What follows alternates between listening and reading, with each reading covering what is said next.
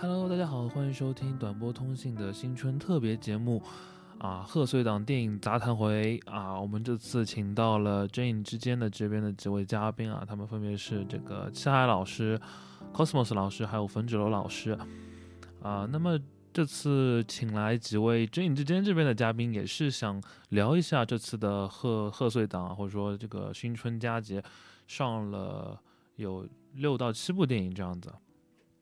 那么今年的贺岁档也是我们大家经历了一段特殊时期，啊，算是这个电影院重新开放，然后呃生机勃勃嘛。其实你大家看这个十二月份，啊，除了《阿凡达》，然后这几这一个月里面其实也没有上别的电影。那么也是很高兴啊，也是很高兴看到电影院又有很多人去看电影。然后大家也都 比较放心吧，算是，啊，现在也算是一个比较安全的时期嘛。然后我们会主要聊一下，呃，《深海》《流浪地球二》还有《满江红》这三部电影。然后这期节目呢，因为有三个小时长，所以分为了上下两期。呃，前一半呢，可能我们会聊《深海》比较多，因为。啊，我还有七海，还有 Cosmos 老师，我们三个人其实对《深海》这部动画电影都是有很多话想说，也是说了一个 小时之久，然后给的时间也是比其他呃两部电影要多。而在《深海》之后呢，我们查出去 聊了一下自己这么多年来，从《阿凡达一》开始对于这个 3D 技术啊，包括后面的 4DX 技术的一些闲谈。而在下半期节目呢，我们主要聊了聊《流浪地球二》以及《满江红》，然后在最后呢，我们还聊了一下我和 Cosmos 都非常喜欢的去年上的一部动画电影《穿靴子的猫二》，然后我们总结了一下今年的这个最强春节档，OK，大致是这样啊，然后欢迎大家的收听。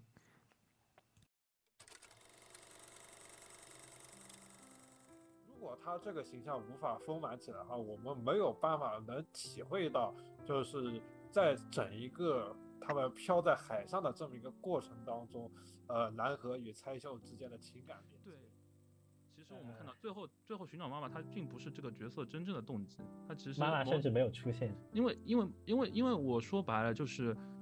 生锈的妈妈在这个电影里面。重要嘛？好像这是他就整个角色的一个一直在寻找东西，但是其实这个妈妈她并不是真的妈妈，她是某种，呃，说可以说什么追追忆似水年华，是某种执念，某种她自己构建出来的形象。对，但是因为你也知道，这样这样的说法是没有什么，呃，故事层面上就已经切割他，就是说，因为这是一个孩子的幻想，孩子幻想可能不能理解这么自洽的一个逻辑。对我说，最后我虽然是看哭了，但是但是是我没有想哭。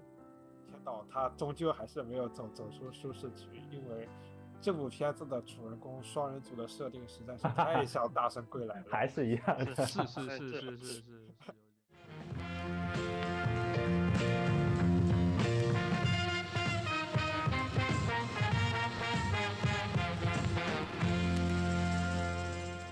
呃哈喽，大家好，欢迎收听那个短波通信的特别节目啊。然后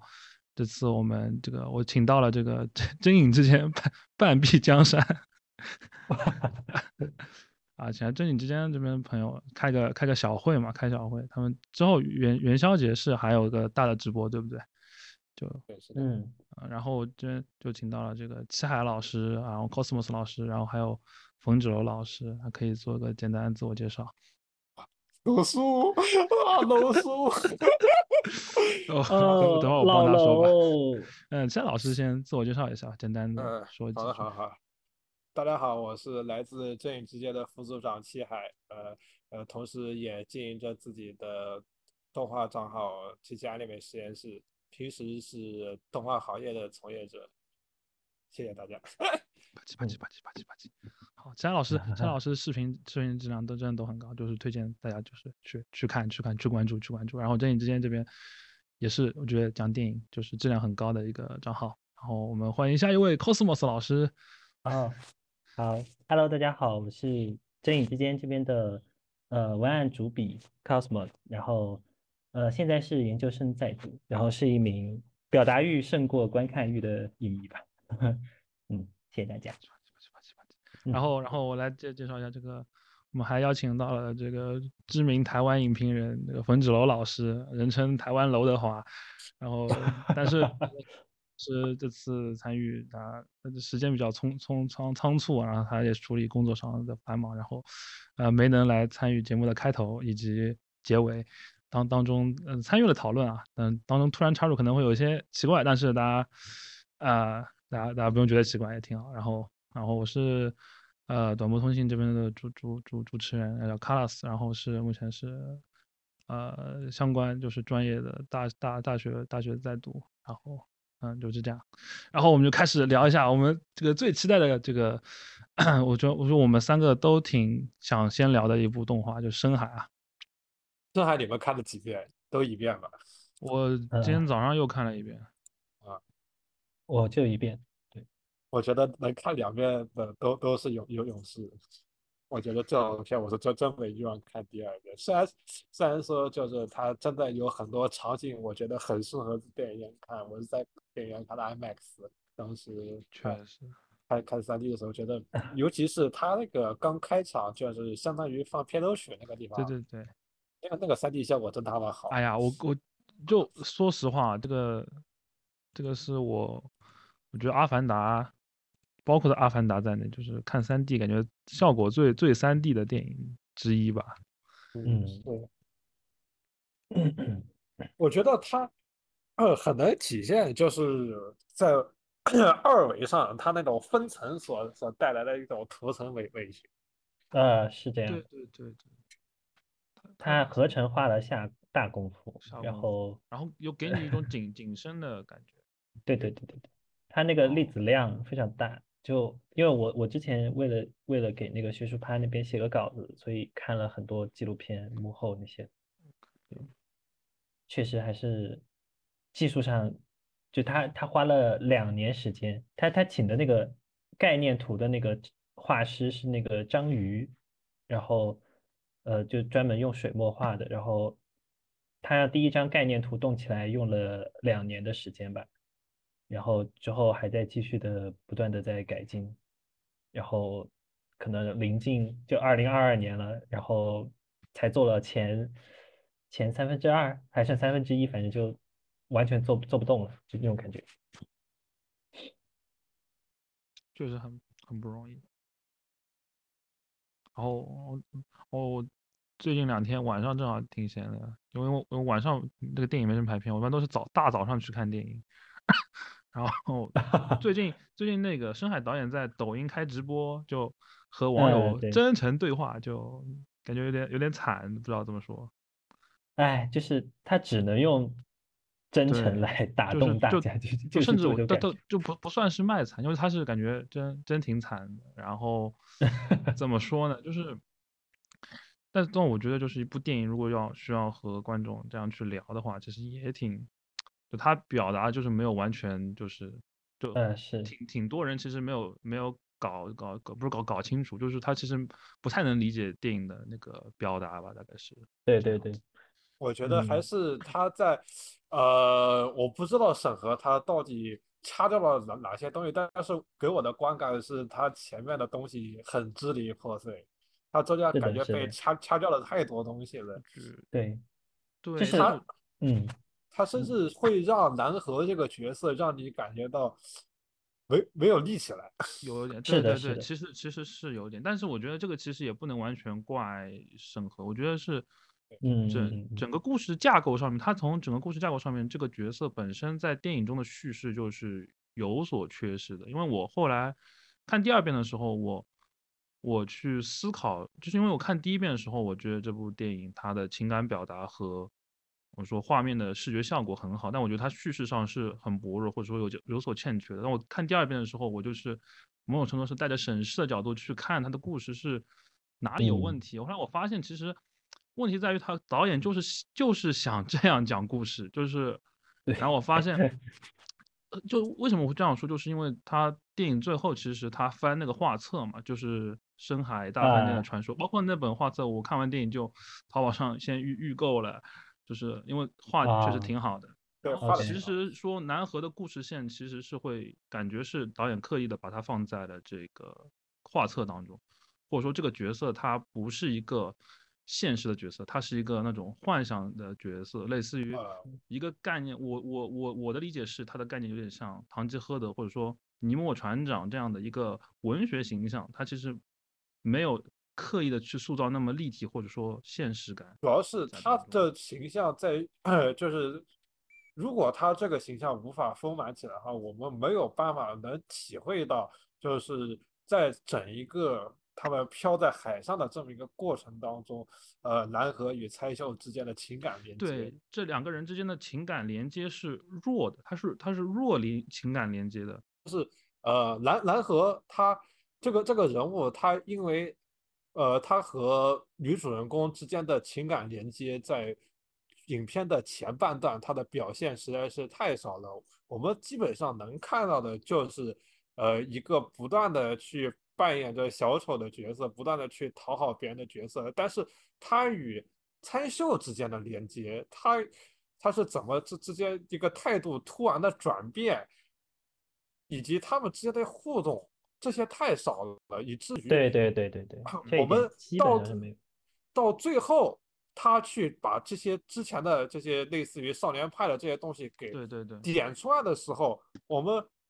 被感动的是他其中的一一些桥段，就比如说他的一些模就是言语就是上的鼓励。嗯，我我是这样想的，我是这样想，起来老嗯师就是就是不理解的，就是在于两个人之间的关系，它是不够情感连接是不够的这一点，或者说基本上是没有的，或者说呃，就其实两个人你就很难说从后面呃被点出来少年派之后再去把前面那个联系起来，因为在前半段的话，南河的角色形象是一个比较势利的。啊、说商人型的角色，他比较小市民功功利主小市民形象比较功利主义啊、然后他其实也不怎么关心呃生锈，对不对？对对，但是但是从从某种程度上来，我我是认为我是这样认为的，我是觉得导演是刻意这样设计的，就是他把南河和生锈设定成两个没什么关系的陌生人，就像生锈和在船上的小丑先生一样，就是没有什么关系的陌生人。包括其实嗯结合到后面剧情，它其实是一个类似于少年派，他这样子两个人在大海上。这个被困在大海上这样一个情情节的话，就是某种程度上，那当中情发生的情节都是生锈的幻觉对，所以所以说生锈的幻觉是某种类似于潜意识里面他对于南河的一个印象，以及啊不是南嗯河对于现实里小丑的那个印象，以及那个绘本里面南河的形象的某种两种重叠嘛。对对，就混合。对，所以说，因为小丑一开始对他的态度是那种比较呃势利的，就是如果你不买绘绘本，你就走远点。晦气这样的角色，其实就是会把他呃，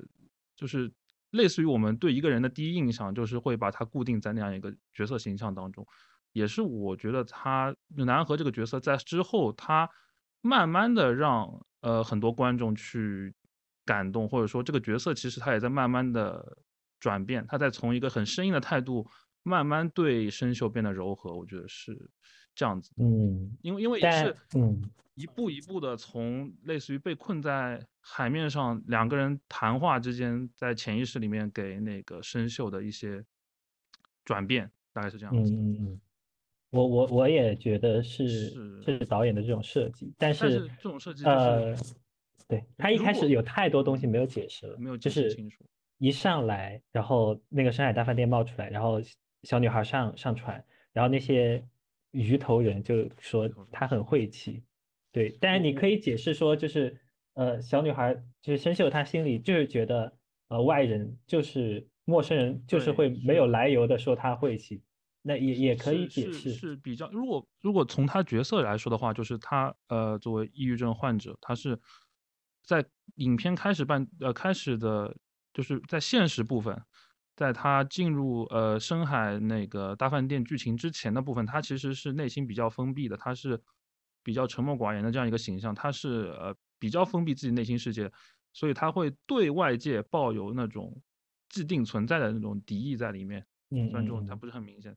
就是我看第二遍的时候，我才包括我得听导演他直播聊很多东西，我才发现他有他在前面的信息是，呃，放在里面了。但是如果是第一遍去看的观众，他很容易就错过。即使我第一遍非常认真的去看，那那些信息点，它藏的位置都比较的，怎么说？他他在他在表现上比较隐蔽，他在表现上不太容易让人察觉。就是，呃，我觉得这也是很多创作者他某种。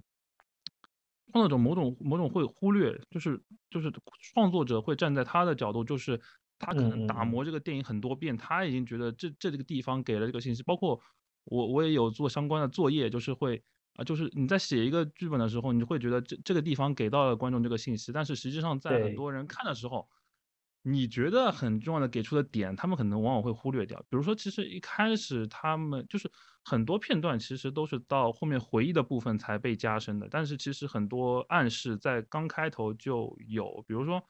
呃，南河呃小丑呃南河和小丑啊，比如说在那个卖书摊位上有才的那个雕像。以及那个整体的布局环境，以及船上的那个，我不知道，感觉像是那种什么东东北老东北东北大哥大姐去那种旅游那种旅游团那种很吵闹的那种感觉。然后，呃，那个生锈的父母其实也后面也有那种动物动物化的一些指涉在里面。但是这个，但是但是这些这些官方给出来的很多很多，如果如果。如果官方不发一个不发一个抖音，很多普通观众看第一遍的时候，他其实不会那么注意到，嗯，或者说之前没有类似的经历的话，他其实好像会忽略掉这种情这种东西。它是一个它是一个梦境的逻辑嘛？就梦境全全全部是梦境的逻辑，那他就会分析我们你现实的所见所闻，举举例子，类似然后再把它综合起来。就是我们举例子，包包括这这部电影，很多人谈到像《千与千寻》，我其实。可以谈到其实更多别的电影，比如说《电光超人古力特》啊，比如说《乞巧计程车》《奇蛋物语》这种啊啊啊，嗯，心灵相关的。我我觉得，嗯，就是这个这个片子，它和《千与千寻》不一样的地方在于，它不是一个寻找神隐式的东西，不是说它是，其实它是没有神秘，是神秘，它是它是神秘存在于幻想之中。它是对对，它不是一个客观的环境，而是一个主观内心的东西。对，然后客观的环境就是你可以进去在里面冒险，然后你遇到的神灵是是真的神灵。对，这是就我觉得差别很大的点在于，就是它其实你说从从故事的逻辑上来说，它其实更像那几部呃有关于内心世界的动画片。对对对啊，对不对？对，然后我觉得我当时看完之后，其实想到是《奇巧计程车》，包括就是动物形象嘛，又有海象，对对形象，对对 对，然后还有病床上醒来，然后发现又变回真实，就其实很多地方最后有一个，最后导演给那个快快醒醒散场了。我想到《电光超人古力特》的最后一集是啊，那个对对是阿卡内阿卡内从从那个醒过来嘛，对，就是他的用的这个叙事技巧其实是和。骑小计程车是有同异曲同工之妙的，就是他最后是藏把整个故事全部都吸纳到藏进了一个人他的视角，然后观众是没有意识的，就观众他一开始不知道，就他观众一开始以为是一个千与千寻式的寻找神隐的故事，但实际上最后把它装进了生锈他的。这这也是我觉得刚刚其他老师，其他老师怎么没有声音了？啊，我我一直啊我一直在找切入的时机，就是刚刚其他老师说那个呃就是。他开始说那个剧情的，就是南和立不起来，就这一点，我觉得就其实，呃，类似于我和我和 Cosmos 老师，其实就是我觉得，就是观众在看这部电影的时候，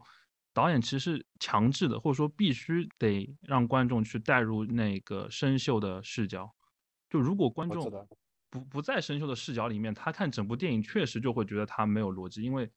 整部电影的逻辑其实是建构在生锈这个小女孩的内心世界上的，大概是这个意思。但是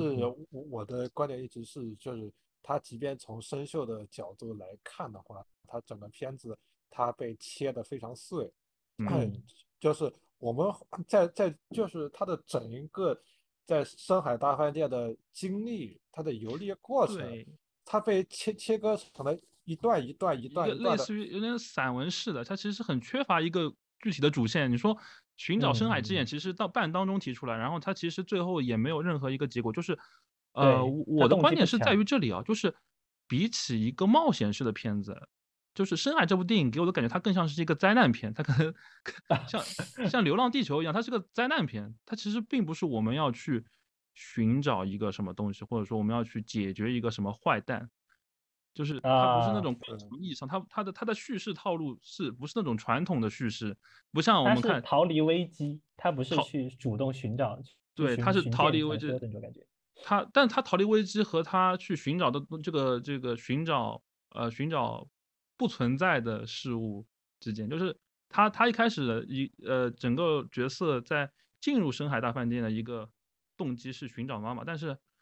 其实我们看到哎最后最后寻找妈妈，她并不是这个角色真正的动机，她其实妈妈甚至没有出现。因为因为因为因为我说白了就是，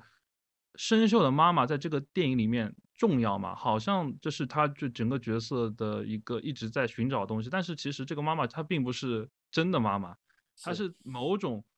呃，说可以说什么追追忆似水年华，是某种执念，某种他自己构建出来的形象。就是我举一个文学上的例子，就类似于堂吉诃德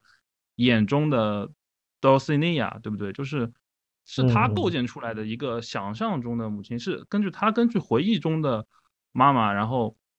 构建出来的一个形象。但其实这也是他纠结的地方，就是如果放到现实逻辑来说，他心里也清楚，过了这么多年，如果自己的父亲不怎么爱他，他的妈妈可能也和他之间的情感距离会有一些隔阂，也有新的家庭。其实我再举一个浅显的例子，类似类似于前几年，像是呃沙赞，大家看过吗？就是类似于沙嗯赞那个角色，他也是。呃，这个角色的动机也是从一个寄养家庭要去找自己的亲生母亲，然后最后发现自己亲生母亲其实也有自己的生活，大概是那种失望的感觉，最后又回归到了寄养家庭的环境里，大概是这样一个心理上成长的片。但是就这部电影的话，生锈的情况会更加会会更压抑，或者说它的生存空间嗯会更小一些。是，嗯我觉得还是一个，他他需要一个让观众去带入生锈他在上海大饭店里他这么一个境遇，他的呃 他所体会到的这些东西，呃，我觉得可能太多的奇观，然后太多的就是呃南南河的一一些比较夸张式的表演，把对他把这这些东西都给消解掉了。。其实，其实你说从一般的逻叙事逻辑说，他挤压了生锈这个角色在所谓的就是在深海大饭店里的成长。如果把它类比成《千与千寻》式的故事的话，就是他得在呃里面工作那样这样，就是它是电影电影其实是通他缺乏一种过一一段反应一段蒙太奇去去去哎 对交代这个对对事情，很标准的，就是国产电影总是会用一首歌，然后就对对对一整段就带过去了。它需要一个 互动性的反应，它它需要一个呃南河怎么去做，生锈怎么去反应，然后旁边的人怎么去看他，他怎么一个反应，对对对，他他需要这么一个不断的互动的过程，去表现生锈他从一开始的应付，就是一他从先从一个不错。一个不知道自己到了什么样的地方，然后到然后再到后面我我一个呃呃就是开始要被迫在这个地方工作下去，然后我得去迎合别人，因为这个是他一直要在这个想在这个里面去表现的，就是我一个呃跟环境格格不入的这么一个孤独的小女孩，我在这里我要不断的假笑。其实假笑这个东西，它在电影的前半段，其实就在电影刚开始，他进入上大饭店前已经有很多的表现。然后在进入在进入幻想世界之后，他其实就没表现，就是这个角色他其实，但是我觉得就是我很纠结的一点就是在于，按照那个那个逻辑，按照大众呃会比较好接受那个逻辑，就是感觉和这部电影又本身又产生了割裂，就是这部电影好像他又不不应该按照那个叙事，我心中其实是感觉他不应该按照那个叙事逻辑去走，好像因为因为从某种角度上来说，就是一个内心世界整体的，就内心的世界，就是它应该是更类似于就是生锈怎么想这个世界就怎么样，就即使这个世界在，就即使这个世界其实是呃一步步的想把它拽出去，就是每每一次他远离深海大饭店，其实都是他在越接近现实世界，而而深海大饭店是他的一个嗯脑中的一个幻想，一个呃一个一个非现实的庇护所一样的地方，他想要嗯一直回去，但是但是南河就是一直在想，就是就是那个故事里南河那个作为陌生人的南河，一直把想把他丢丢到回丢回现实，也是最后做到的一个回到现实的这样一个过程。他他其实呃某种程度上来说，这个正深海大饭店，他想进到深海大饭店，或者说留在深海大饭店，就是呃某种程度是暗示他就是想封闭自己内心，想想活在自己的世界里那样的感觉。是的，是的，包括包括后面到那个小岛，其实是类似于幻想和现实之间那种夹缝非常贴近的一个很现实的地方，就是他他那个船靠岸之后，到了那个小岛，他其实整体的风格突然就回到了电影前三十分钟，哎对的非那那种常阴暗的那种情况。那种阴暗的那情况，就其实我觉得导演他挺刻意的，也不是挺刻意的吧，他台词其实有时候会用力过猛，就是像是啊、现实灰暗呐、然后是幻想里五彩斑斓什么什么的，但是什么要活每个瞬间，就是我甚至在第二遍看的时候，我特意记了一下，我记了一下南河有类似于三次有有这样的那种呃非常就是像是导演直接在和观众对话那样的台词出现。是的，就是很情绪激昂的很说一些正能量的话吧。说一些正能量的话。就我我自己有有有有时候也会这样子，就是说一些很很激动的话，然后有点幼稚，有点中二，但是还是比较真诚的。嗯，嗯就是就是我觉得有一点，就是包括之前有一个这样的批评，我不知道大家听说过，就是呃，在有一个群里面，我就看到有有朋友是这样说，就是说。呃，田导这次是用投资人的钱拍了一部自己的毕设，你们觉得这个 说法怎么怎么样？我觉得如果从能力来看的话，他的的确是呃像像是就是很很很稚嫩的那样子，的确是你说是毕设，我觉得也没什么问题，就真的很稚嫩，就是他很多东西没有想想他白。呃怎么说？就是其实我觉得毕设并不是完全的贬义，其实两种情况嘛，就是第一是它有一些地方很稚嫩，有些地方很不够商业化，其实就是说，就是它不够成熟，它很它很稚嫩。但啊，我另外一方面，我我并不觉得成熟成熟代代表了商业化，对对对对对，对它的叙事上就是太太真诚了，就是真诚的有点毫不毫无修饰感，就是毫没有就是就等于它就是一块呃没有雕琢过的璞玉，你知道吗？就是太太太太我也有这种感觉，他是他是为了这个故事概念去做的这个作品，但这个故事概念怎么去实现它，其实它它的那个血肉的填充就是它可以有问题。有更，它其实我觉得它是应该，就是它可以做得更好，但是可能可能导演或者说整个团队他呃能力还是不太够，但是我觉得他们就非常努力的去想要做好，但是我觉得就是整 整体的剧作上面来说，的确剧作上面来说，我我非常放低作为观众的姿态，就是我我看电影的话，我会是每次看电影我会抛开自己的立场和自己的一些想法，在看电影的时候就完全说导演什么意思，我就跟着你走，就放一很嗯放低姿态的才能去说，呃，去去从生锈的角度去体会整个故事的情感。我觉得情感上来说它是完整的，但是叙事上来说它的确是不够完整的。我觉得导演也是因为这一点，然后特意出了一本绘本，类似于把这个角色类似想要补完，或者说想要去更多。呃，让这个电影变得完整，但是如果单从单单纯从这部电影来说的话，它的确这个南河的角色和以及这个当中生锈和深海大饭店的互动是不够的，或者说整个故嗯事它的情节有点薄弱。但是就因为我我是那种嗯抛开立场去去看电影的人，但是很大部分观众其实他们会，他们不会不会这样做，他们其实还是会啊、在看电影的时候就会有自己很多的想法，就是他看愿不愿意接受导演。对，看愿不愿意接受导演，就是觉得看很多幻想的类的作品或者虚构类的作品，它都是需要观众某种程度上去放低身段，或者说导演和观众之间产生一种妥协，就是我们合怎么去作关系。接接受那个设定，对就和但就是 就是大家可能对于这个电影的这对于各不同作品的它那一个妥协的程度不一样。比如说我看我们看《假面骑士》《光之美少女》的妥协程度，肯定和我们看《流浪地球》的妥协程度不一样，对不对？就是大家的嗯嗯嗯某某种那样子不同，所以导致这部电影的口碑有点两极分化。就是它其实是但我觉得这种这种妥协程度和和和作品本身也是有关系。有关系的，就是它它是能够尽量的问题。它是能够能够尽量做的成熟，它对还当一个导演对，当一个导演要用他的真诚去呼吁大家接受这部作品的时候，那就说明作品本身已经有有问题不不够格了。对他已经不够格的。他他在技技技术技法的娴熟的上面，他其实是不够格的。他就是这样讲故事是很真诚，但是真诚并不能并可以打动我，但并不并不能打动所有人，对不对？对 对对，呃，我觉觉得就是嗯，呃，对于一个成熟的观影者来说，一部片子它有没有自己的想法是很明显的。就就就你像上海这个片子，我们是能明显看看到设计的成分是在的，就是它里面一一些比较呃显显学的东西，哎，你你像他去故意去呃用。呃，星星的名字去命名生锈、嗯蓝河和天狼星，对吧？他有呃，然后包括在里面他去参加大量的意象在里面，包括他整一个少年派的这么一个结构设计，就这这些想法我们都是能看到的。但但是就是呃，真正我们说要让大家对这个电影去投入多多少情感在里面，能获得多少共鸣。以及我们最后他对他的评价，我们建立在什么上面，还是得看导演他真正能给我们带大家带来怎样的体验。对，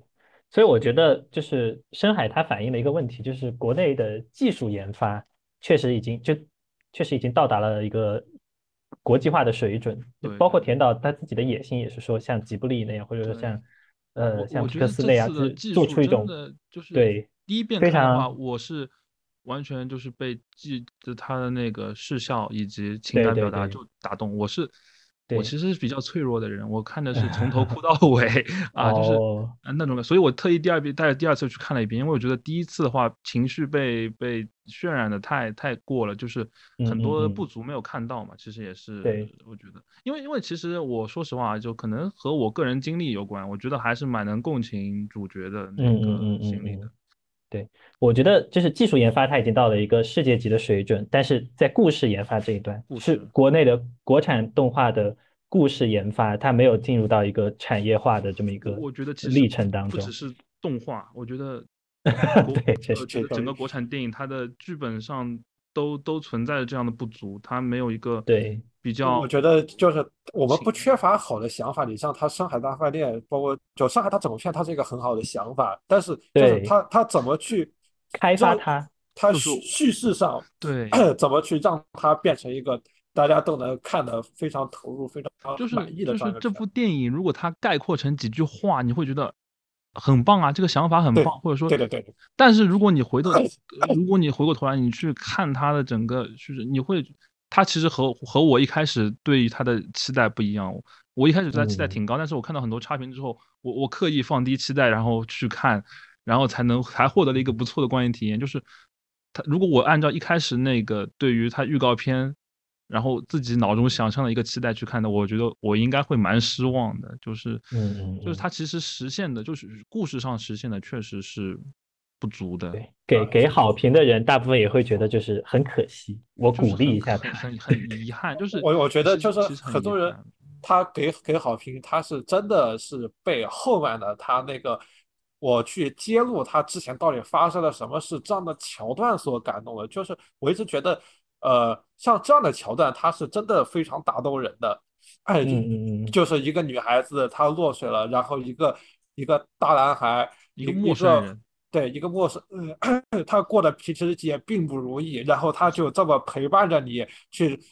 支撑着你活下去，嗯，然后才参秀他，呃，生秀他，呃，明明已经快要活过来了，然后依然奋不奋不顾身的去继续投入进去进去，去把这个呃故事故给事给给给完完完结掉，然后再回到现实世界，对他对对对对，观众很容易对这个东西共情这，个想法很浪漫，然后他也很非常让打动人，其实，对。但是我觉得，对他最后其实有一个有一个折返的过程，就是，呃，深海这个世界其实是生锈的内心世界。我觉得他很动人的一点是，他把这个内心世界的成因，就是有抑郁情绪，不说抑郁症啊，因为抑郁症涉及到一些病理情绪其实是对，有抑郁情情、有强烈抑郁情绪的人，他内心他有一个辩证关系，就是心理世界和现实的辩证关系。现实非常的昏暗，但是我内心却，我抑郁的人，我的内心却是极度灿烂的，极度绚烂的，因为这个绚烂的世界是我的庇护所，我在我的灰暗的现实里处处碰壁，处处不如意。说是我就会幻想嘛，对我就会投入到这个深海世界里面，沉溺于其中。所以到最后，当那个生锈他在那个病房里面，就是听到那个是那个生命体征的监护仪在滴滴的时候，大家都知道他处于一种濒死的状态然后妈妈在对对对，然后妈妈在呼唤他，这个妈妈是他一直寻找的执念，呼唤他回到现实世界当中来，但是他反而要回回到这个呃深海世界里面去寻找南河。为什么要寻找南河？就是说他还是在这个这个现实世界和内心世界在做选择。当真的现实世界里面遇到了要解决他执念的事情，终于要来了，他要他要见到他的妈妈，要解决这个执念的时候，他反而逃避了，他反而又回到他的内心世界就。其实其实我还是那个观点，就是我觉得妈妈妈妈其实并不重要，就是对对对她她对。对因为因为我我很特刻意的注意到，就是第二遍看注意到他的一些细节，就是就两次回眸吧，就是第一次在影片开始的回眸是母亲的回眸，第二次是南河，所以说这个形象是有偏移的，对对对。也就是说这个形这这个形象从从母亲的形象偏移到了南河的形象，也就是说这是某种他纠结的东西，某种他对对对他不对。对，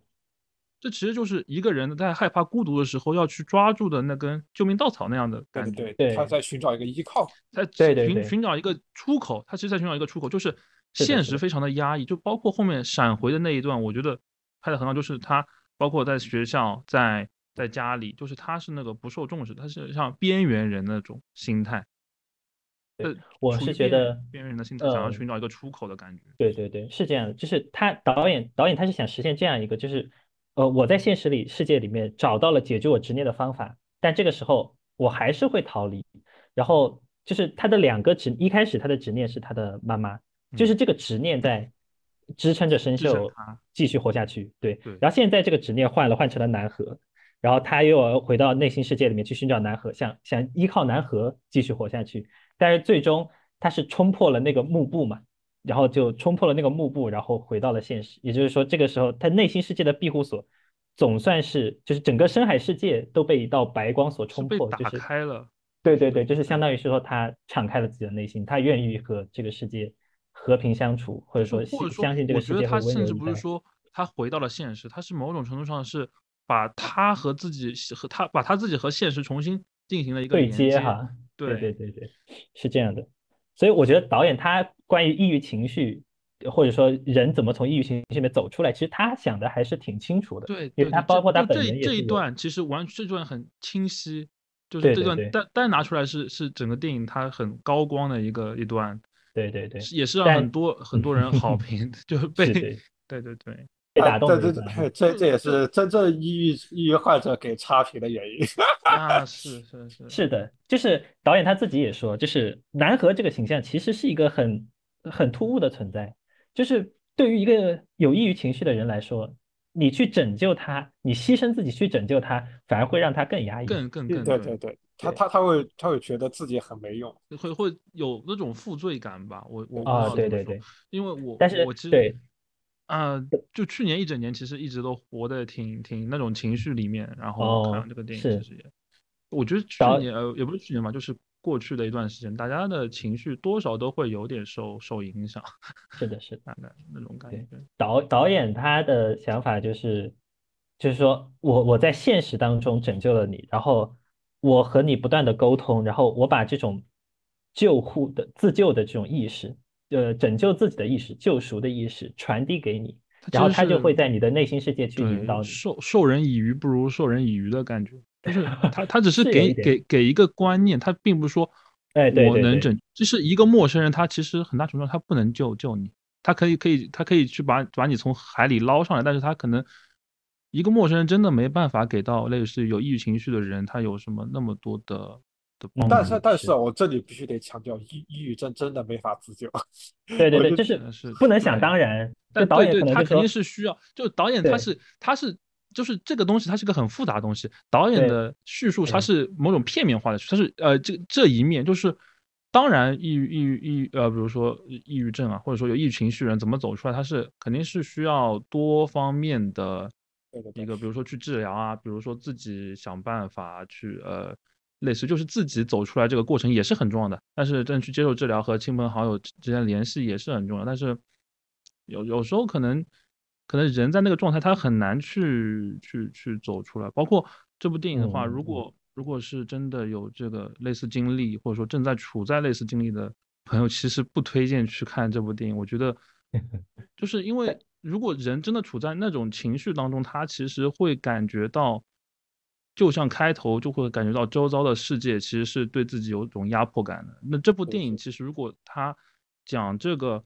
话题，当然他的出发点是好的，但是他的表现方式某种程度上会感觉到让类似于就是有这种情绪的呃观众感觉到自己被消费或者说被压迫了，就是感觉这个电影成为了那种压迫的一环，就是其其实本身是说话了，对对对，有有一种。被攻击到或者被被戳到的感觉，就其实，嗯，可能如果是从那种情绪当中走出来的人看这部电影会会更好一点。其实也是看到很多评价是这样说的。对对，我一直觉得就是他这个关于自救也好，关于一个陌生人的拯救也好，我觉得这个东西它是可以作为一个影子存在。就是我觉得它并不是能作为这个片子结尾的。我们就是我。觉得他如果真的想去说抑郁症这个话题，他还必须得把这个结局延伸延延伸到他的原生家庭，就是在看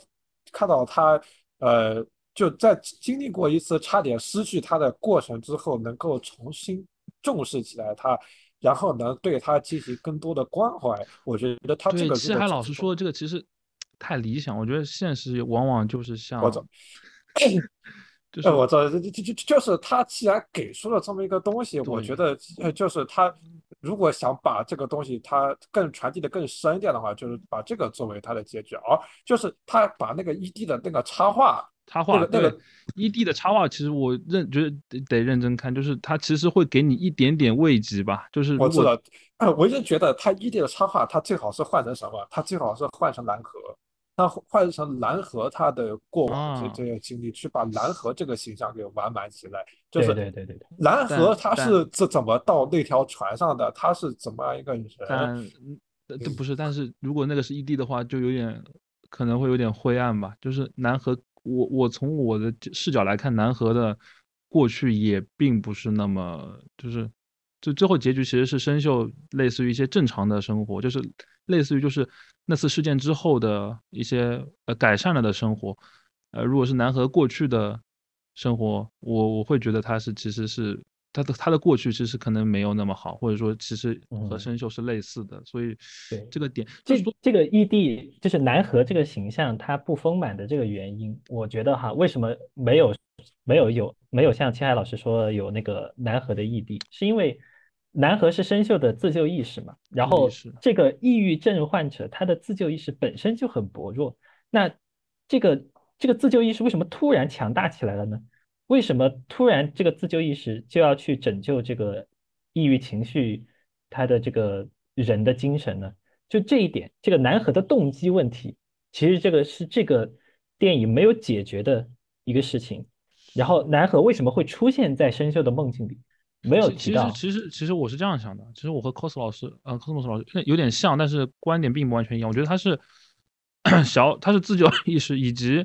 小丑，就是小现实里的小丑。我们我们并不是他的名字，给他注入的这种东西，给他注入，就是一个陌生人强强强强强强强给你的一个很强的能量的传递给你，或者说牺就那种牺牲。呃，牺牲自己的也要给给你的，就是把活下去的机会给你的那种感觉，就是那种。而这种这个人物形象，他其实是，我只我只能说，就从我的角度上，我觉得他太像是导演的自我投射了。嗯，他太像是一个导演自我投射，一个非常浪漫的，呃，堂吉诃德式的人物。对，最后其实是回到你相不相信爱与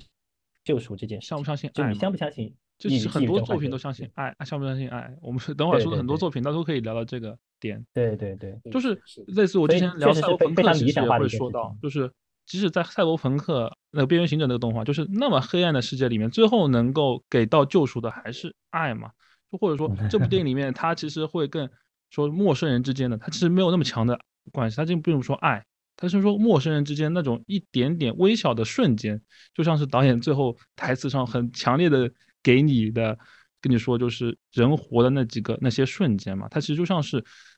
呃，南河这个角色形象，就他就在我看来就是在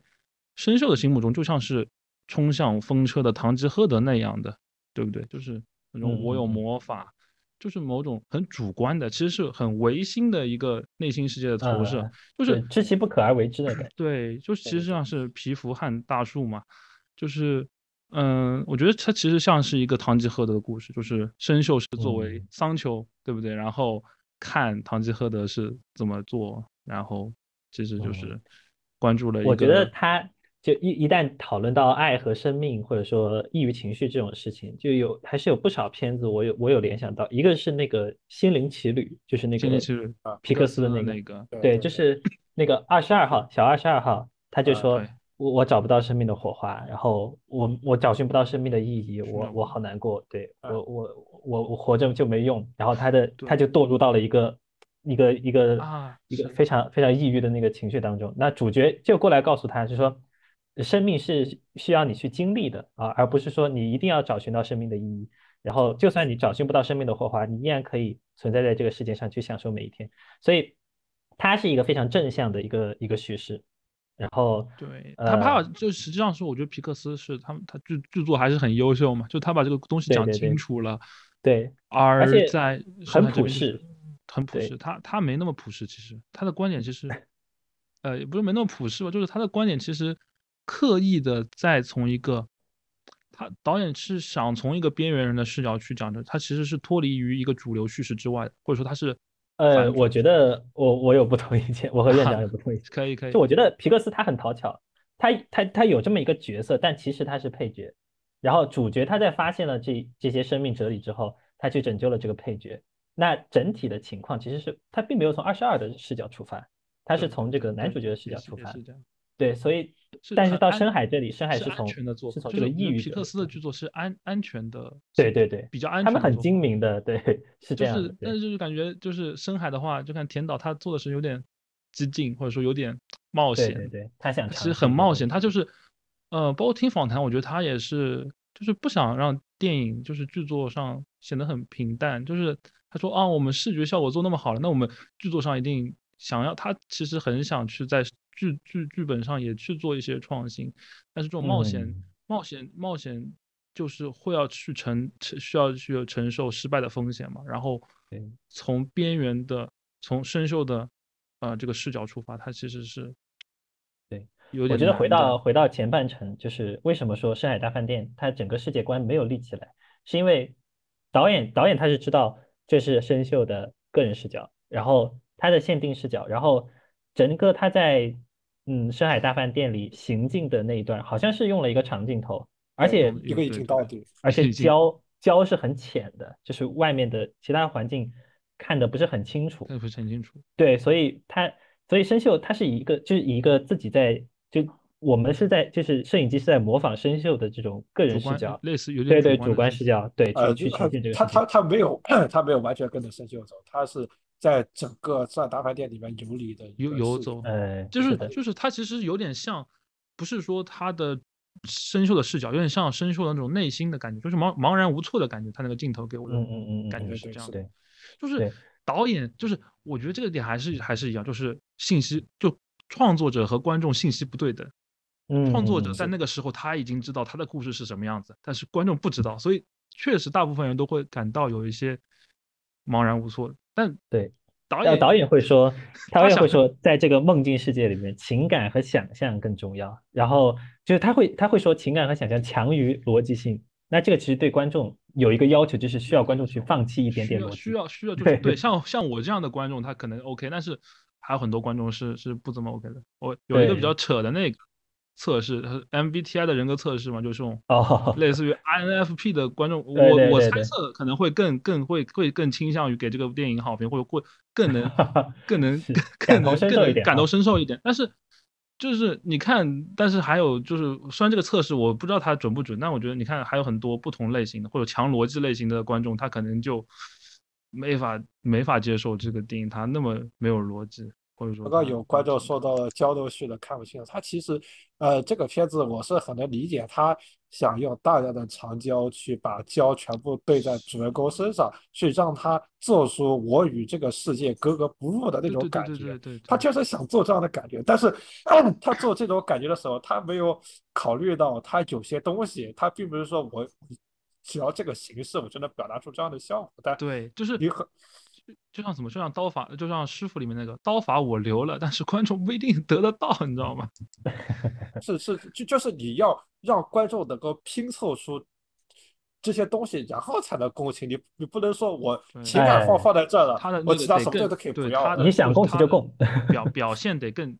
强或者更明显的，或对或者更能给到，就把这个那个信息给到观众。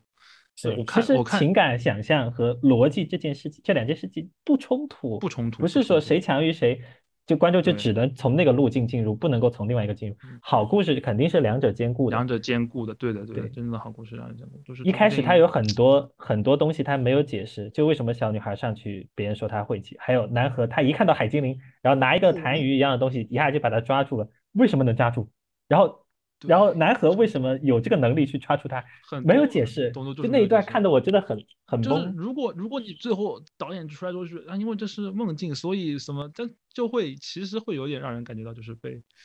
被创作者让让用背叛的感觉。梦境，对对，用梦境去解决一梦境解决一。切，其实就梦境它也是需要，其实梦境某种程度上也是需要逻辑的嘛，对不对对就包括后面后面让人感动的点，也就是因为梦境的关联性。对对对，是就是你只要在讲故事你肯定是看需要开头其实有很多地方是大家会很迷惑，就其实到最后也没有解开啊。其实包括有一个点，其实我也想聊，就是海精灵这个形象是不是在片中的这个在别的东西都具有一些较为清晰的这种符号或者符码的同时，嗯这个说他就是麦海精高芬呀。海精灵指的 是不是有点有点模糊？他是他的是头，他是头发嘛，然后对他和就影片最最开头这个生锈在那个雪地里行走，然后看到妈妈的那个妈妈的是对那个头发，其实那个是就海精灵就是他的一个一开始是。妈妈，然后是一条一条鱼，一条甲板上突然出现一条鱼，然后开始了整个深海大饭店的故事。就是我后来，我嗯后来，我后来，我就刚刚开开直，我们开直播之前，我我我正好没事去那个抖音上听了导演聊了一句，我觉得就是就是海精灵这个形象，它其实是因为某种这个 censorship，然后就呃啊会有很改改了很多遍，就是包括那个汤的名字改了很多遍。一开始说是是像 梦魇，然后说叫哦什么黯然销魂汤，后来又改成什么疙瘩汤，就是哦，对，他那个汤的那个表现真的会让人很不适，就是你喝完那个之后，然后看到眼前一下就变了，就是感觉就感觉好像我们有点磕磕了一样，啊，对 对 哦对吧？很迷幻，你知道吧？很迷幻，很迷幻，就是我有点，我看那段的时候，其实我第一遍看，我有点迷迷惑，就是他那种迷迷幻的呃方式，就是那种笑口常开，就感觉有点、呃、诡异，对对对，是有点诡异是。这样的。然后包括其实一开始，如果很多观众他他他他的视角的话，其实会觉得南河这个角色有点诡异，他有点像小丑，就是那个小丑。嗯 对他们有人说，那个小有小丑恐惧症的孩子看这个片真的很难代入很。很恐怖。啊，其很害怕实这部电影，这部电影像一开始坐车那个镜头，有点像模仿那个电影小丑那一段在呃车上的哦感觉。哦哦哦，对，包括像画笑脸这种情况，其实对 你对对是的。如果是一个小丑去做的话，你就很难把它想成一个很，就是他会有一些很诡异的地方。是有些很诡异的地方，就是反正我我我我是觉得它里面设定啊，它讲不清楚，用墨镜来解释，我都是能接受的。我最不能接受的是他的情感不是连连贯的，我无法投入。我觉得这点我是完全无法接受。对，我说最后我虽然是看哭了，但是但是就是我没有想哭，你明白吗？就是就是它是一种生理反应，就是那个情绪和那个画面我轰到那里第二遍看。的时候是，但我一遍可能太太过于带入生锈那个处境，然后就泪流不止。嗯，确实有讨好性人格，或者说曾经有过抑郁情绪然后曾经有过走出来的人，讨好型对人格，或者说曾经有过抑郁情绪的人，他很容易进入到男有生锈的生锈的那个完全完全和生锈去进行一个共对鸣，就是我觉得其实还是不存在消费抑郁者的这它其实没有没有，对对就是这个东西，这就很很很很微妙。就是为什么有人会想要去消费嗯那个这这样的群体呢？就是导演肯定是他有这个经历，所以他有这个经历，你也可以说他也是从自己走出来，他也是走过了漫漫长夜嘛。但是他没有想好怎么把这个东西做的比较哎，是把这个东西做好，他他没有想没有 这就体现出这个故事的差距，就是比方说皮克斯，比方说那个那个那个什么《飞屋环游记》，就前就前面有一个蒙太奇段落，就是那个老爷爷和他的妻子年轻的时候，就是他们没有孩子，然后妻子离开他，就他那一整段的前史交代非常的流畅，而且两人没有一句对话，也没有一句台词说你的你的夫人死了，或者说你的夫人生不出来孩子，没有一句话，就是场景和场景信息的把控，没有一句解释的东西。但是到了深海这里，就必须要解释说，呃，那个鞋子穿不好，然后还有就是你的孩子有抑郁症，你的孩子整天把自他他己关在那这一点其实有个红色衣服里。点太刻意了。我觉得他对对对，太刻意了他一定要这个符号他。如果不明说这三个字，不明说 depression，其实会更好吧？我我我我内心上其实我感觉 会对对对就是对对，你一旦出现这几个字的时候，相关群体他就你会你会觉得你会觉得出现这三个字之后，你反而会觉得这个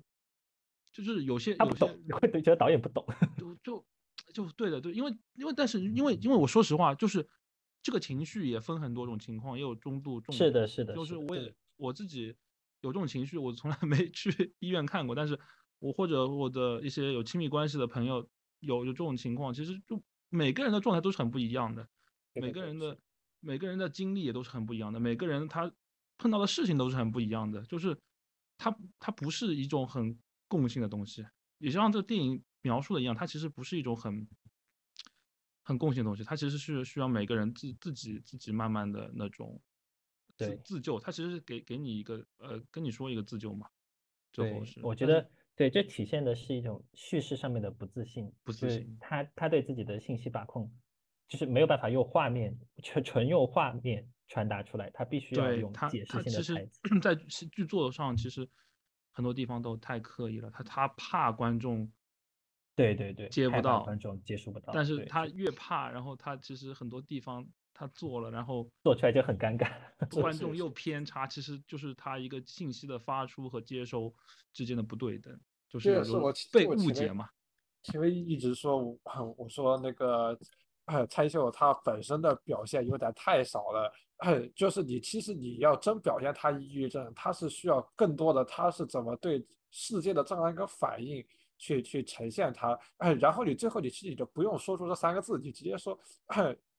这种呃这种病怎么怎么，哎，他说或者这么说，就你这种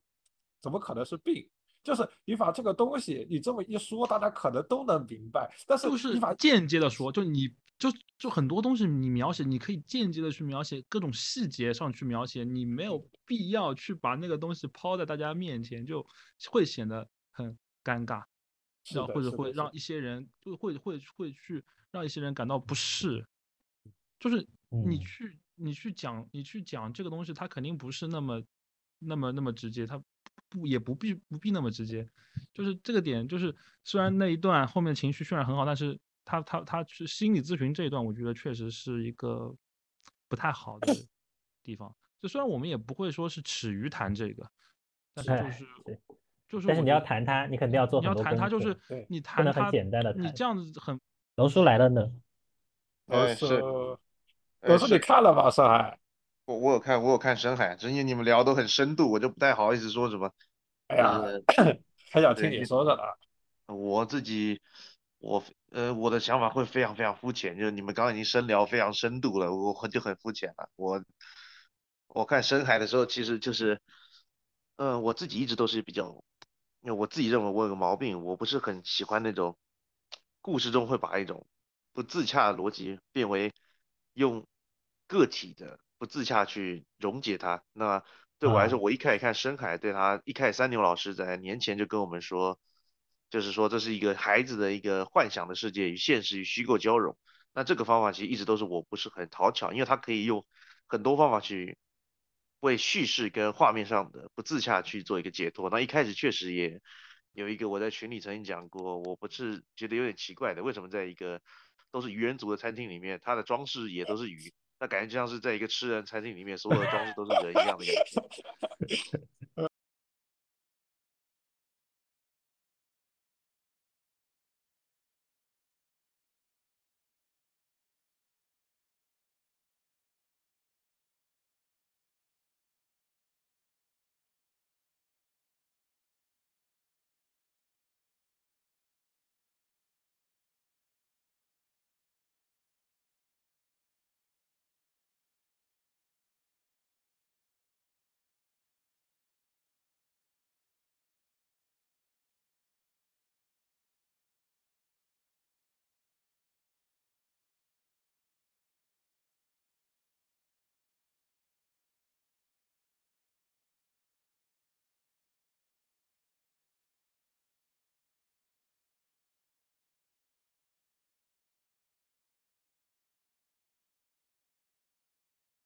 对，但是因为你也知道，这样这样的说法是没有什么，呃，故事层面上就已经切割了他，就是说，因为这是一个孩子的幻想，孩子的幻想可能不能理解这么自洽的一个逻辑，那他这个说法也是无懈可击的。但是我不是很喜欢这个做法，就是因有有用用了一张一张一张可以一直用下去的牌，哎，是，就是他可以把叙事上、意象上的不圆融，都用一种个体的，因为他个人有问题，叙事上观点的问题去掩掩盖它、弥补它。然后对我来说，这件事情是一个合理，在叙事上合理，但它并不浪漫做法，它也是一个非常碎片化的做法。那嗯我看深海的时候，但是因为可能这个三牛老师说这是一个幻想的故事，我就把它想象扎克施耐德的那部呃双马尾美少女美少女特工队吗？对，我就一直想，它大概是类似这一种，一个美少女啊透过一群人幻想逃避现实。那其实前半段也很有这个味道，就是一个孩子在船上非常孤苦伶仃，那最后就是他自己幻想出了一些丰富的世界。但是我在后半段开始，呃呃，用一个很阿尼塔玛说法，我跟这部片和解了，我也开始跟解了，就是 就是他在病房里面，他就是再一次睁开眼，就果然回到了现实。那回到现实以后，但是他在那之中开始做一个挣扎，我到底是不是应该回到现实，还是要回到梦的世界？然后他开始就进行一个很漫长的，很多观众都觉得比较晦涩的，应该说是这个孩子自己用别的方式自问自答的。那到底我要不要在这个新的世界呢？你要去哪里？我能不能跟你走？那你可以在里面感觉到很多的隐喻，那就是有关是不是要死亡，是不是要自杀，他用很婉转的话在说明。那我看这部片的时候，就像今天我们今天直播下午的时候，导演不是在抖音直播吗？还是昨天？就这两天三天都直播，对，然后他就说他很抱歉这部片的赔本，那下一步他们投资会彻底的跟呃大题材、大商业妥协，然后他个人也很抱歉，因为他个人非常执着，所以他他太注重个人表达，所以这部片就就是变成一个很个人化，他就是比较传统，就有点低头。但是其实我看这部片的时候，我反而觉得结尾虽然是比较冒犯，但是其实我觉得他这部片放春节或暑假，他都是首先他是一个认真的抑郁症的一个题材，他自己也说是抑郁症，所以他不是说是孩子在逃避现实，或者说孩子在是他他最后还是回归。其实我我看那个其实有点像是我看电光超人古力特的那个结啊尾，是是是，那就对有这种感觉，对。对，就像就是电光超人古力特其实是怪兽的隐喻，然后这里面是那个丧气鬼的隐喻，其实是类似的感觉。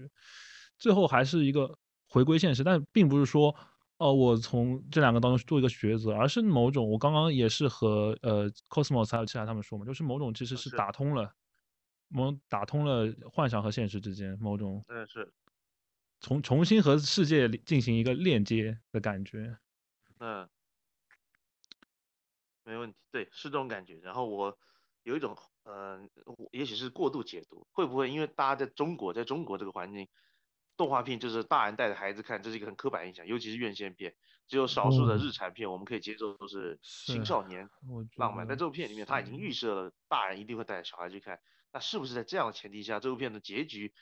这么漫长的最后一段几乎是像说教一样，他也许就不是在给孩子看，他是在给带着孩子去的大人大看是人看。是是的，其实我觉得这部这部片其实并不是那么适合孩子看，或者十二岁那个阶段，就是看《熊出没》的孩子看，他肯定不适合看这部片。其实我觉得两部动画的受众其实不冲突，因为我觉得他们是是是，对，就是这部电影，其实我给我感觉它很适合，它适合一些青少年去看，它是和父母去看，对对对。它是其实我觉得他结尾的说教有一种跟那爸妈说教，就是说你的孩子真的有可能有抑郁症，你不要 你不要去忽视他们。对不要小看这件事。哦，对啊，不要小你不觉得片尾，你不知道很多的地方都歧那变成公益广告了吧？是是有点是有点这种这种这种这种呃，我认寓真觉得寓我认寓寓真觉得教性，是这种这种对，这种后面的桥段，他是在孩子根本不对对他不是教育教育孩子，他是在教育家长。如果他真的是要教育的话，就是对对对对对很很那个点就在于，我觉得他是适合那些经历过的，呃，经历过抑郁情，经历过这种情绪，或者说他经历过这种被排挤的这种呃压迫感的成年人去看，一个人去看，或者说 类似于父母带着青少年去看，我觉得其实都能获得些什么。但是但我今天下午在群里有说，我我说这这个片子它真的有点误导家长，因为我是预早就预想到这个情况，就是他肯定是。是有家长带看，但但是他真的很误导家长，他没有真正引导家长去面去认知到抑郁症它到底是怎么作用于孩子，对有点它对孩子有什么影响，包括我怎么对待抑郁症，尤其是他在最后，他并不是靠靠一些就是父母他能够认知到的手段去治愈孩子。对，这他是靠一个，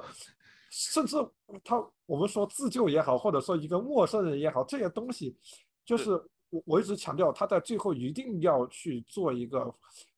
父母意识到的抑郁症，然后去给予他的一个环境的改对变。一个他的这方面反而又是又是好像是难以企及现实的，难以在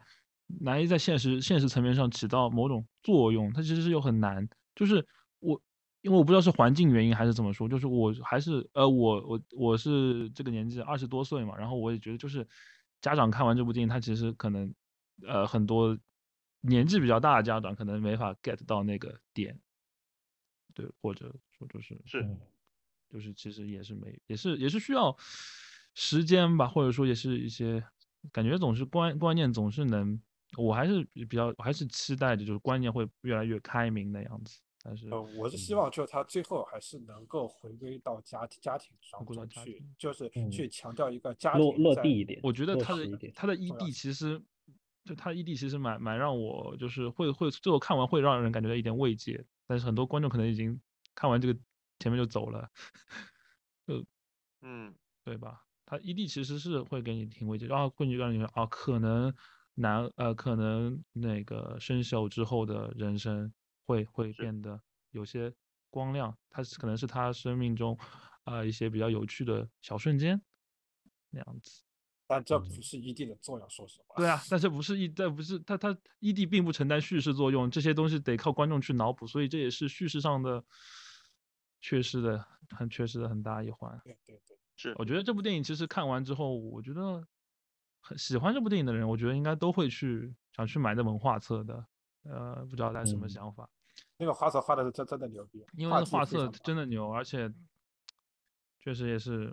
也很不错，就是也是也是让人们就是记住南河这个形形形象，或者说给你去描绘这个形象，这个人物的所谓的前十。嗯，因为这七个这个角色，我还觉得他是很模糊的，他是一个你 你生，他就像导演说，他是个生活中很多人都有可能去成为的人，也不是嗯。说要一定要牺牲生命之类的，就是你可能会在某这个瞬间给给陌生人一点小小的小小的触动，他甚至都不需要你说几句话，可能就是对，某种那样子，呃某，种但是希望他下次以后说话就是，呃就台词编的走心一点，我觉得。是是是，他。哎没有理想主义，就是他台词，我不能说他不走心，他或者说太走心了，就是他没有任何那种修饰感，他就很像很像导演，很像很像导演拿着？麦克风就在那边说，就而且我觉得他可能拍了这部电影的时候，他有一种现实和电影的互文性，我觉得就是，哎对对对就就就我看那个情节，我想到了这个电影现在处境，就是它当中那一段就是。有有有有一段就是第一段吧，拯救救那个呃南河救生秀，就是那个丧丧气鬼把那个船弄得乱七八糟，然后那个有的钱都飞走了，然后就呃啊南河没能抓住钱，钱都全都没了，就是那种感觉，就是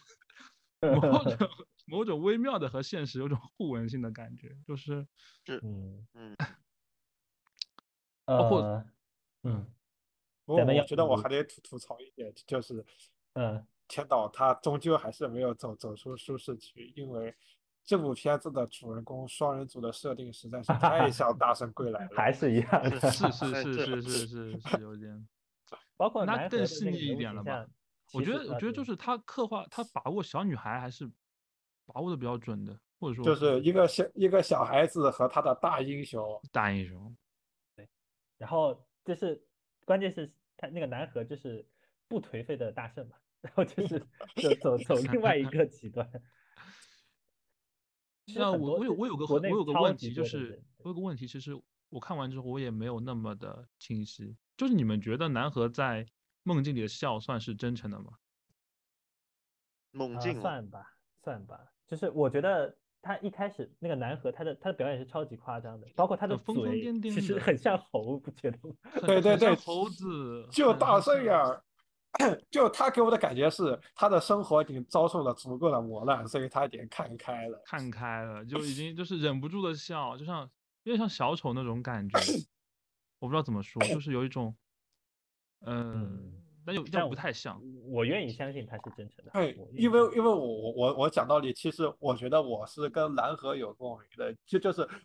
哎呀，就已经经历过这么多事情了，你除了笑，你还能干什么呢？什么呢？对啊、就就是是这样子，你哎，你你你还还哦能说就只他妈的能就是就是这个这个角色就是从一开始就是我就赚个钱，然后就就闷声发大财，对吧？就就包括那个我我觉哦得就是，我觉得国产动画这一批导演，他们很多都是八零后，然后真的受周星驰影响 非常大。是 的，是的，是的。就是《雄狮少年》也是这样，的啊，对，啊雄狮少年是是是那种那种那种夸就张的那种热血嘛，努力奋斗，然后不管怎样，我一定最后会。周星驰就是属于我们，就是就属于中国中国人的 Jump 嘛，漫画嘛。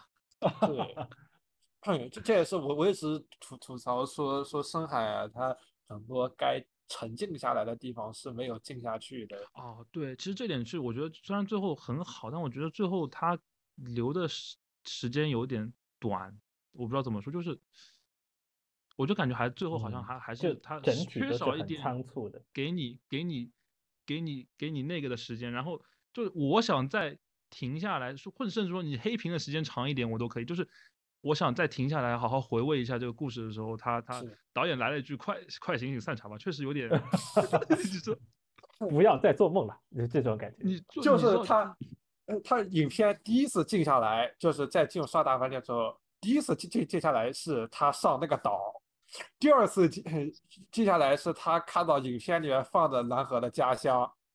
然后第啊。三次、第三次静下来就已经到大海上了，就两个人都已经漂海上了，就这个影影片就你中间你想看他快进了多少东西？就是他节奏，就是他节 他节奏明明看上去就他故情节点其实并不密集，但是他节奏又很快，但是他又没有，他又他本来应该是有足够的时间给你去下沉，但是他又没有下沉的时间又没有给够，就是他对这他又很他的情节点又很散，他又不像那种。传统叙事那种冒险片，你知道我们要去干个什么事情，我们有一个什么危急的事情要解决，但他又没有，他的他的那个麦高芬那个海精灵当中又消失了，就就你会整体感觉就是你抓不住那个 重点，或者真的抓不住如果他是散文的话，你可以让让他沉下来的时间又太短，就是还是，哎，好遗憾呐、就是 按雷说，故事没有诠释，这这这这是对的。就是啊、呃我们一直说，就是故事这个东西，它呃，故事情节是一码事，但是你的讲述方式又是另一码事。你因为我们都知道有很多故事，它是一个在全世界就很统一，就比如说你说《西游记》的故事，它全世界都很统一，大家都知道这讲个什么故事，但是。怎么把这个故事讲得精彩，让大家都能就是在听书的过程中能够说啊，然后为你鼓掌，那这个东西就是另一码事了。嗯哎，那我们要不换一个流浪地球吧，啊、等一下，我们我我最后想正好啊。正好过渡一下，说一下就是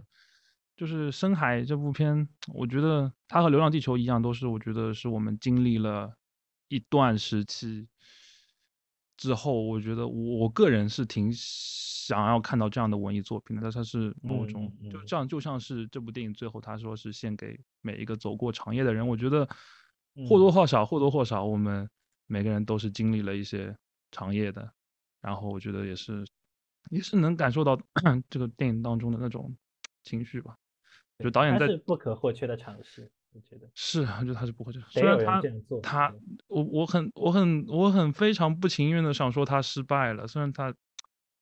他没有那么成功，就是还是很遗憾，很遗憾，就是还是希望这部电影能能不亏那么多吧，就是啊怎么说少亏点。情绪很复杂。我对这部电影情绪很复杂，就是很喜欢，但是你也知道它有不足，但是你又不想说它是一个失败的电影，就是或者说人就是这样，犯的错就是要赎罪，是啊就是，但是也有好的地方。总之就是我觉得还是值得一看的电影。我觉得它的嗯技术研发至少在中国动画的历史长河当中还是有意义的。呃，留下了浓墨重彩的一笔，这样的说法是不是很 还挺合适的？啊，我觉得可可能他真的很难留下来，我只能这么讲。对啊，但是确实在技术上是没有任何瑕疵的嘛，几乎是你甚至连不需要懂动画人都可以感受到的视觉这就。我觉得它是和阿阿凡达那种感觉，就是就三 D 效果，其实就是这么多年大家看三 D 片，其实觉得三 D 片好像没什么。没什么，没什么三三 D 效果，大部分都是非之剑刻意的那一下。但是我觉得这部电影它是给我的感觉是还还蛮做蛮多，蛮蛮蛮刻意的给你三 D 效果，有点我当年看阿阿凡达那样有点有点晕的，有些镜头有点晕晕的感觉。我是觉得它里面有很多很漂亮的镜头，真的就是、嗯真的很呃，漂亮它呃 它不是就在我来说，对我来说就是不光是开头那个 呃呃 OP 呃那那那个那个东西呃对对不仅是 OP，包括他之前的一些现实场景的一些镜头，我觉也得哎都是的是的对的，对，现实场景触动我。他做的做的很好，我觉得甚甚至我觉得实拍感。对，我觉得那个相机拟是真很厉害。是是的，是的，他那个感觉很真实。我我甚至觉得可能可能有有可能有没有可能就是因为看了他这段实拍，然后《三体》那个电影版找他当导演，我不知道。也有可能吧，我觉得我觉得他确实但是我觉得在目前这个情况下，《三体》电影版它可能真的 hold 不住，以它的叙事啊能力来再说。次 说，我觉得那个项目估计也是一个 好吓人呐一个那个这个不太确定的项目，我们他可能看吧，祝祝愿他之后的创作能够能祝他好运。只能说祝，只能说希望田导之后的创作可以更更成熟一点吧，他也不必说为了商业化妥嗯协什么的，更成熟一点吧，就希望啊。哎，老师说到那个三 D 的那个那个效果啊，我我这里我必须得说一下，它里面有有有些三 D 的效果，它是真的只有三 D 才能达到那样一个视觉的震撼。对那个那个景深，我觉我觉得那个景景深就是你普通二 D 看可能就是但是啊但是长焦镜头是绝对不适合做三 D 的，啊，对那个很，嗯，眼睛会啊眼睛聚不了焦，就是因为你本身你你你你三 D 它就是拆出来的一个前景和后景之间的一个在你视觉。当中的分层，但是你的长焦镜头，它你后面的层是啊模糊的，对的对的，它就不需要你三 D 分分层，你它本身就是一个被分层出来的东西，这就导导致它的效果真的很差。你你会发现，《阿凡达》这样的三 D 电影，它会很少用很很长，焦头去对对对对对对，对它基本基本都是广角头，或者，观众观众自己会聚焦，选择聚焦到哪对观众观众自己会，他他那个就太那个，就是所以，所以我，所以就大家觉得漂亮的效果就都是不好了 OP 那种镜头 OP 那那种镜头，它它就是它它就是需要三 D 把上面那三那一个个彩分层对对对条画画出来的对那些东西嗯，它能空间的分分成一个广阔的空间，它不需要焦立段的。体笔触。是的，是的，所以所以说这里我必须啊，我得其实强调一下，嗯，觉得怎么说呢？其实也挺想看看二 D 版本的，但是不，我也不知道发行那边是什么情况，估计南河，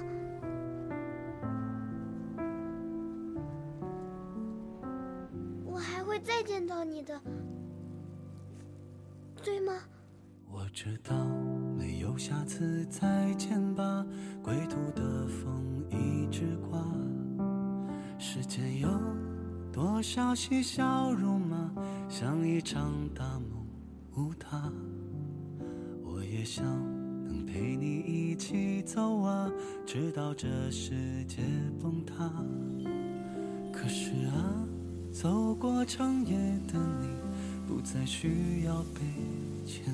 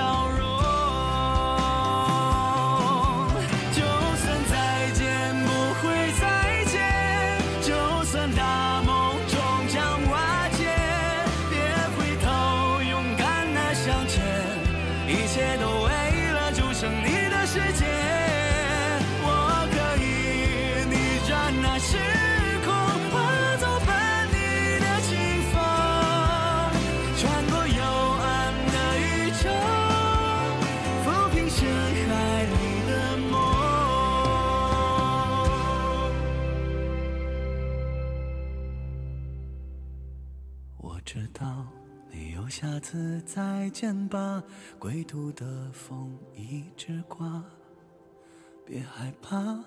走过那长夜吧，世界会在你脚下。